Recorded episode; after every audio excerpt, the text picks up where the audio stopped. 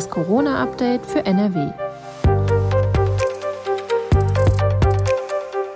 Mit Professor Dittmar und Julia Neikes.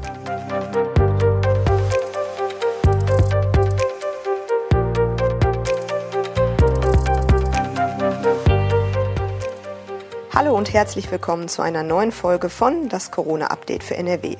Heute ist Mittwoch, der 13. Oktober. Ich bin Julia Neikes und arbeite in der Videoabteilung der Funke Mediengruppe in Essen. Professor Ulf Dittmar, Leiter der Virologie am Uniklinikum in Essen, ist mein Gesprächspartner und beantwortet Fragen rund um die Corona-Pandemie. Hallo, Herr Professor Dittmar. Ja, hallo, Frau Neikes. Bevor es losgeht, an dieser Stelle wieder der Hinweis auf unseren Corona-Newsletter mit Informationen aus der Region, den die Redaktion jeden Tag verschickt. Bei Interesse finden Sie den Link in der Folgenbeschreibung. Der Blick auf die Zahlen in NRW ist erfreulich. Es gibt weniger Infizierte. Die Wocheninzidenz liegt am 13. Oktober bei 49,9.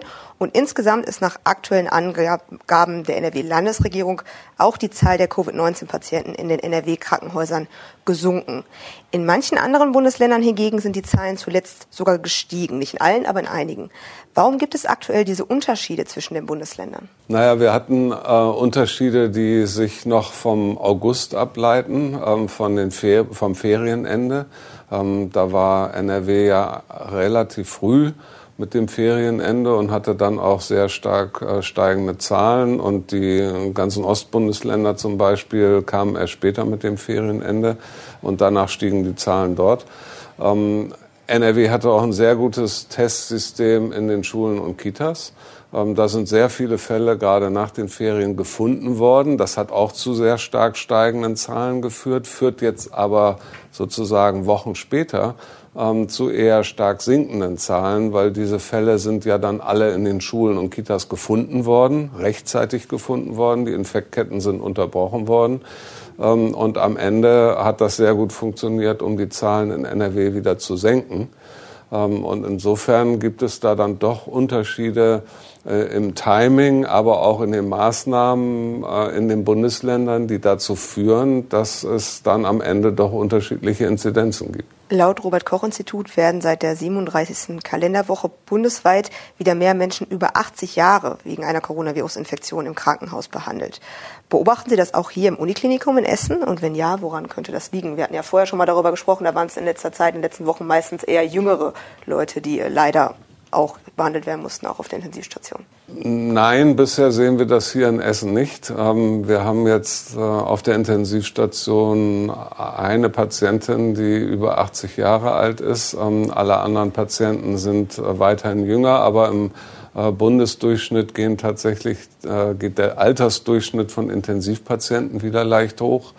Ähm, und es könnte zwei Erklärungen geben. Einmal ähm, haben wir natürlich eine Phase gehabt und haben das jetzt auch in anderen Bundesländern noch, wo ähm, wir höhere Neuinfektionszahlen haben. Und es gibt sicherlich ja auch noch, wenn auch wenige zum Glück, ungeimpfte unter den Älteren. Äh, je mehr Virus in der Zirkulation ist in der Bevölkerung, desto höher ist die Wahrscheinlichkeit, dass diese wenigen ungeimpften Älteren sich dann doch infizieren und erkranken und im Krankenhaus landen. Ähm, und der zweite Effekt könnte eben sein, äh, der Effekt, weswegen die STIKO jetzt eine Drittimpfung für über 70-Jährige empfiehlt, nämlich dass ähm, viele von den Älteren ja in diesem Jahr schon sehr früh geimpft worden sind. Sie waren ja mit als Erste dran. Ähm, und da sind jetzt Impfzeiten schon von deutlich über einem halben Jahr von der Zweitimpfung äh, her. Und wir wissen, dass äh, mit der Zeit der Impfschutz weniger wird. Ähm, mit äh, zunehmenden Monaten nach der Zweitimpfung. Vor allen Dingen der Impfschutz gegen die Infektion, aber bei älteren Menschen in Ausnahmefällen eben auch der Impfschutz vor Erkrankung. Ähm, so dass hier wieder einige eigentlich vollständig geimpfte, aber sehr alte Menschen mit einem schwachen Immunsystem jetzt ähm, durchaus wieder ins Krankenhaus mit Covid-19 eingeliefert werden können. Wir sehen diesen Trend hier in Essen jetzt noch nicht wirklich. Über das äh, Thema Auffrischimpfung sprechen wir gleich auch nochmal. Zunächst würde ich ganz gerne nochmal über das Thema Impfdurchbrüche sprechen. Und zwar ist es so, dass nach Angaben des Bundesgesundheitsministeriums der Anteil der geimpften Corona-Patienten auf Intensivstationen angestiegen ist. Müssen wir mit steigender Impfquote grundsätzlich mit mehr Impfdurchbrüchen rechnen? Ja, zum letzten Teil der Frage natürlich. Je mehr Menschen geimpft sind, ähm, desto mehr Impfdurchbrüche werden wir auch sehen. Vor allen Dingen mit Menschen, die dann ein sehr schwaches Immunsystem haben. Ähm, tatsächlich äh, sehen wir auch das hier in Essen, obwohl wir das äh, nach der Charité das zweitgrößte Covid-Zentrum in Deutschland sind noch nicht. Bei uns auf der Intensivstation äh, gibt es nur eine Person und das ist diese sehr alte Person, die vollständig geimpft ist. Ähm, alle anderen Intensivpatienten bei uns sind entweder nicht vollständig geimpft oder gar nicht geimpft, ähm, so dass es hier noch eine klare Verteilung gibt. Ähm, aber es ist natürlich so, das haben wir eben schon besprochen, dass ähm, wenn ein Großteil der Bevölkerung in Deutschland geimpft ist, dann äh, wird es natürlich auch von eben immungeschwächten Personen vor allen Dingen Impfdurchbrüche geben, aber mit länger andauernder Zeit von der zweiten Impfung ähm, wird es auch da ähm, häufiger Impfdurchbrüche geben. Äh, es gibt da jetzt eine neue Studie zu ähm, aus äh, Schottland und England, die eben besagt, die sich auf den BioNTech-Impfstoff vor allen Dingen bezieht und besagt, ähm, der BioNTech-Impfstoff hat ja äh, kurz nach der Zweitimpfung einen Schutz vor Erkrankung von 95 Prozent und einen Schutz vor Infektion von bis zu 90 Prozent. Ähm, sechs Monate später ist der Schutz vor Erkrankung immer noch sehr gut, äh, liegt immer noch bei über 90 Prozent oder bei knapp 90 Prozent, ist also kaum reduziert. Ähm, aber der Schutz vor Infektion ähm, ist tatsächlich auf ungefähr 50 Prozent äh, reduziert. Ähm, das bedeutet, da wird man mit der Zeit dann mehr Impfdurchbrüche sehen, ähm, was aber in der Regel zum Glück nicht dazu führt, dass diese Menschen im Krankenhaus landen. Gibt es äh, Impfstoffe, bei denen die Impfdurchbrüche häufiger vorkommen? Weiß man das jetzt? Ja, die gibt es eindeutig. Das sind eben die Vektorimpfstoffe. Das hat man schon früh gesehen, dass es dort häufiger Impfdurchbrüche gibt. Ähm, in diesem Fall leider auch manchmal, das ist auch selten, aber manchmal Impfdurchbrüche, ähm, die dann in schwerer Covid-19-Erkrankung äh, enden, äh, so dass die STIKO sehr früh ja schon gesagt hat, äh, Menschen mit Vektor, die mit Vektorimpfstoffen geimpft worden sind, vor allen Dingen auch bei Johnson Johnson, die nur einmal mit einem Vektorimpfstoff geimpft worden sind, sollten eine Auffrischungsimpfung machen mit einem RNA-Impfstoff weil es hier ganz klar einen geringeren Schutz gibt als bei einem vollständigen Impfschema mit RNA-Impfstoffen. Bleiben wir einmal ganz kurz nochmal beim Thema Impfung. Die STIKO, also die Ständige Impfkommission, empfiehlt jetzt unter anderem für Personen über 70 Jahre eine Corona-Auffrischimpfung. Da sind wir wieder bei dem Thema Auffrischimpfung, worüber wir schon mal ganz, ganz kurz gerade gesprochen haben. Wie viele Wochen oder Monate nach der letzten Impfung sollte die Auffrischimpfung denn verabreicht werden? Und muss man mit besonderen Nebenwirkungen rechnen, wenn man die dritte Impfung bekommt oder die zweite, je nachdem nach einem Vektorimpfstoff? Ja, ich hatte einen Teil davon eben schon beantwortet. Also diese Frage, äh, diese Studie, Entschuldigung, in äh, Schottland und England zeigt eben, dass äh, nach einem halben Jahr, nach sechs Monaten ähm, der Schutz vor Infektionen dann doch reduziert ist.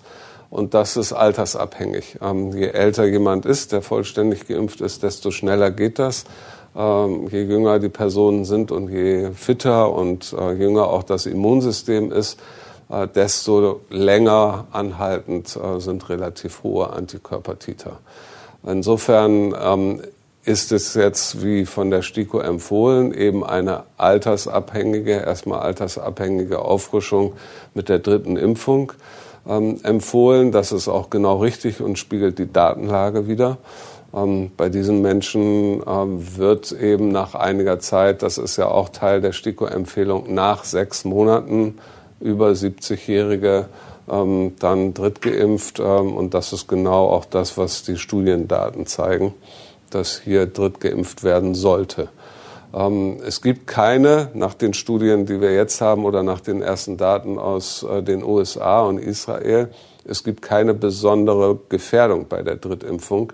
Ähm, die Studie aus den USA kommt zu dem Ergebnis, ähm, da war jetzt äh, die Impfung mit BioNTech oder Moderna, also zwei verschiedenen RNA-Impfstoffen, kommt zu dem Ergebnis, es gibt nicht häufiger oder schwerere Impfreaktionen als bei der Zweitimpfung. Die Zahlen waren identisch quasi. Es gibt also jetzt nicht mehr Problematik äh, durch die Drittimpfung. Die israelische Studie, die bezog sich nur auf BioNTech, kam sogar zu dem Ergebnis, es gibt weniger Impfnebenwirkungen und äh, weniger schwere Impfnebenwirkungen ähm, als bei der Zweitimpfung ähm, bei der Drittimpfung. Also wir sehen jetzt ähm, bei diesen Studien keine große Gefährdung, dass irgendwie vermehrt äh, Nebenwirkungen auftreten bei der Drittimpfung. Wir haben in der letzten Folge auch über die Grippeimpfung gesprochen, die Sie für ältere Personen und Menschen mit geschwächtem Immunsystem auch für richtig und wichtig halten. Können Grippeimpfung und die Corona-Auffrischimpfung zeitgleich verabreicht werden oder ist das dann letztendlich doch zu viel für das Immunsystem? Ja, da gibt es viele verschiedene Aussagen zu, ähm, auch von, von Experten. Tatsächlich haben wir dazu keine gute Datenlage, dass wir jetzt sagen könnten, ähm, es gibt viele Menschen, die haben das schon äh, gleichzeitig gekriegt und da ist ein Problem aufgetreten oder ist es kein Problem aufgetreten. Äh, Thomas Mertens, der äh, Chef der STIKO, sicherlich einer der größten Kenner von Impfstoffen in Deutschland, ähm, sieht keine Problematik bei einer gleichzeitigen Impfung. Ähm, ich weiß aber auch, dass viele Hausärzte und andere Ärzte eher sagen, das Risiko möchte ich nicht eingehen. Äh, ich lasse zwei Wochen Abstand zwischen den beiden Impfungen. Ähm, das ist tatsächlich jetzt auch das Vorgehen, auf das wir uns hier am Uniklinikum geeinigt haben. Also wer die Zeit mitbringt, ähm, ist es vielleicht äh, auf Nummer sicher, wenn man zwei Wochen Abstand zwischen den beiden Impfungen hat. Es gibt neben Coronaviren und Grippeviren auch andere Viren, die umherschwirren und für Erkältung sorgen. Wenn man sich die Zahl der aktuell mit Corona Infizierten in Nordrhein-Westfalen anschaut, das sind geschätzt 21.700 Personen, das ist ja immer ein, eine geschätzte Zahl, ist die Wahrscheinlichkeit, dass man sich mit Corona angesteckt hat, dann doch eher gering.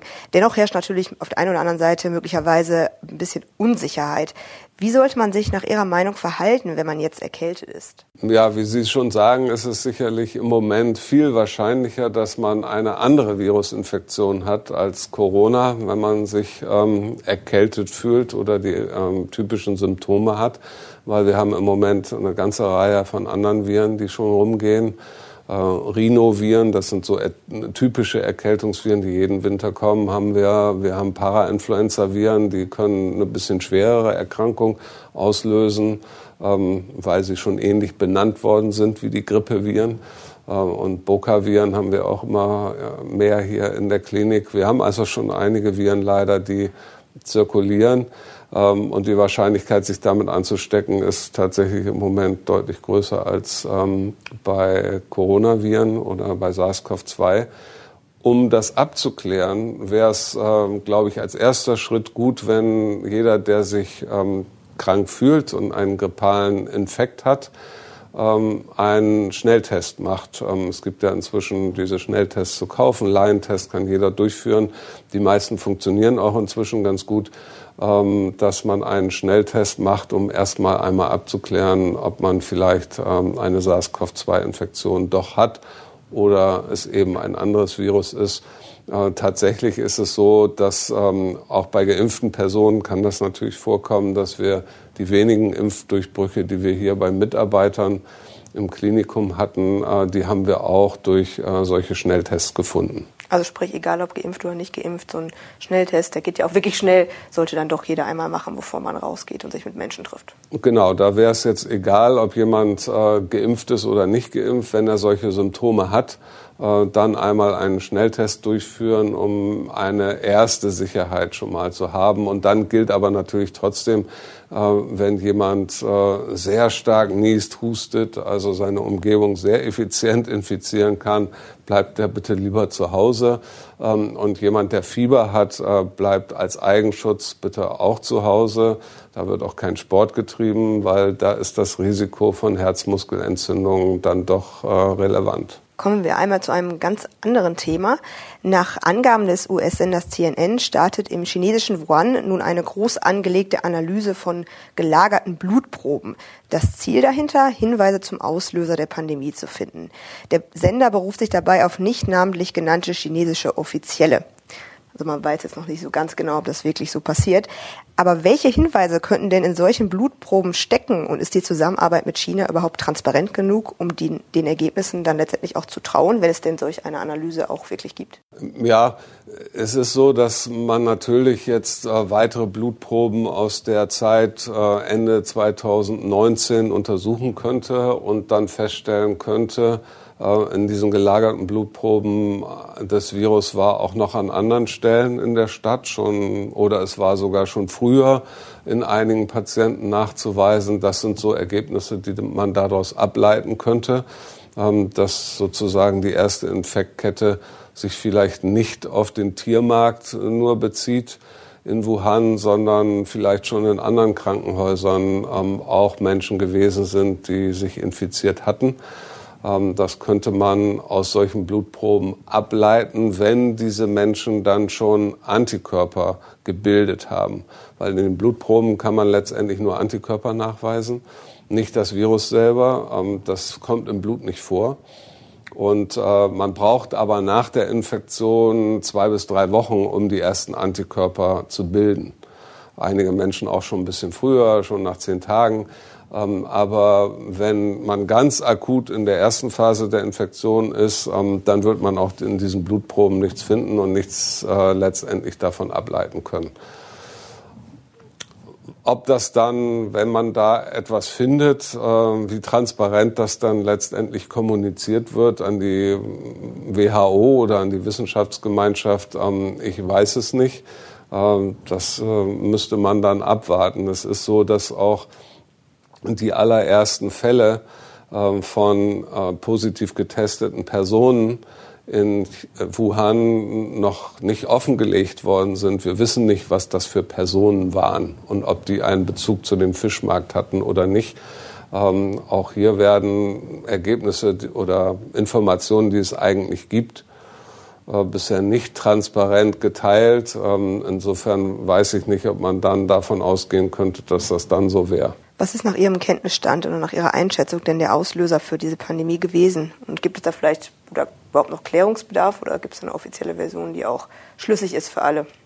Ja, am Ende muss man sich fragen, was macht diese Information jetzt noch für einen Unterschied? Ähm, wir können, glaube ich, ein paar Eckpunkte festhalten. Ähm, dieses Virus ist nicht künstlich im Labor produziert worden. Ähm, das haben viele Virusgenetiker bestätigt. Dieses Virus kommt quasi eins zu eins, genauso wie es ist, in Tieren vor ähm, und kann von den Tieren auf den Menschen übertragen werden. Ob es dann sozusagen ein Tier war, was auf einem Markt verkauft worden ist und da hat sich jemand infiziert, oder ob es ähm, tatsächlich eine Laborinfektion war bei einem Experiment, was jemand durchgeführt hat.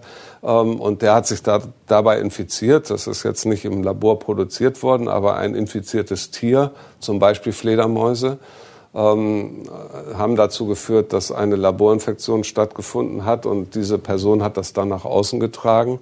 Ähm, das ist meiner Ansicht nach genauso wahrscheinlich, weil das haben wir bei dem ersten SARS-Virus mehrfach in China erlebt.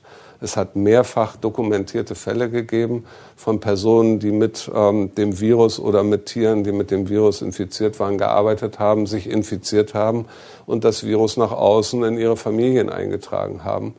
Ähm, insofern ist das jetzt nicht was, was völlig abwegig ist. Und ähm, das könnte durchaus diesmal leider auch stattgefunden haben. Wenn das so wäre, ähm, ist es eben wichtig, dass man die Lehren daraus zieht.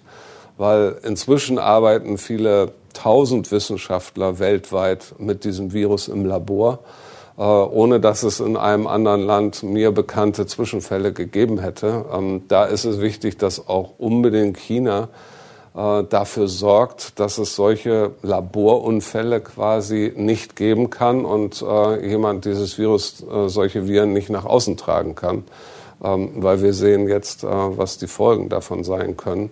Ähm, da muss man unbedingt mit äh, Laborsicherheitsmaßnahmen zum Beispiel nachjustieren, was China allerdings schon getan hat. Ähm, sie haben kurz nachdem diese äh, Pandemie ausgebrochen ist oder die ersten Fälle in Wuhan aufgetreten sind, ähm, ihre Sicherheits Arbeitsbedingungen für Labore verschärft, äh, Anfang 2020 ähm, was vielleicht ein bisschen darauf hindeuten kann, dass es äh, hier ein Problem gegeben haben könnte. Aber wie Sie gerade schon sagten, uns bringt das jetzt eigentlich nichts mehr, keine Informationen großartig. Genau, uns bringt im Nachhinein bringt bringt das nichts. Ja, es ändert nichts an dieser Pandemie, es ändert nichts an dem, was wir in dieser Pandemie tun müssen, damit wir sie in den Griff kriegen.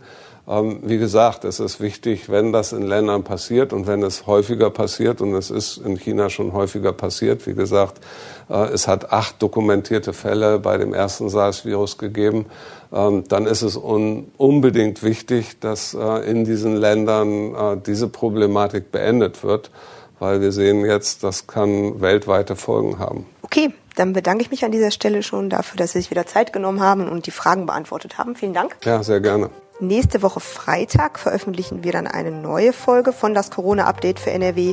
Wenn Sie Fragen rund um das Thema haben, können Sie uns doch gerne eine Mail an coronafragen.funkemedien.de senden. Tschüss und bis zum nächsten Mal. Bleiben Sie gesund. Ein Podcast der WAZ, WP, NRZ und WR.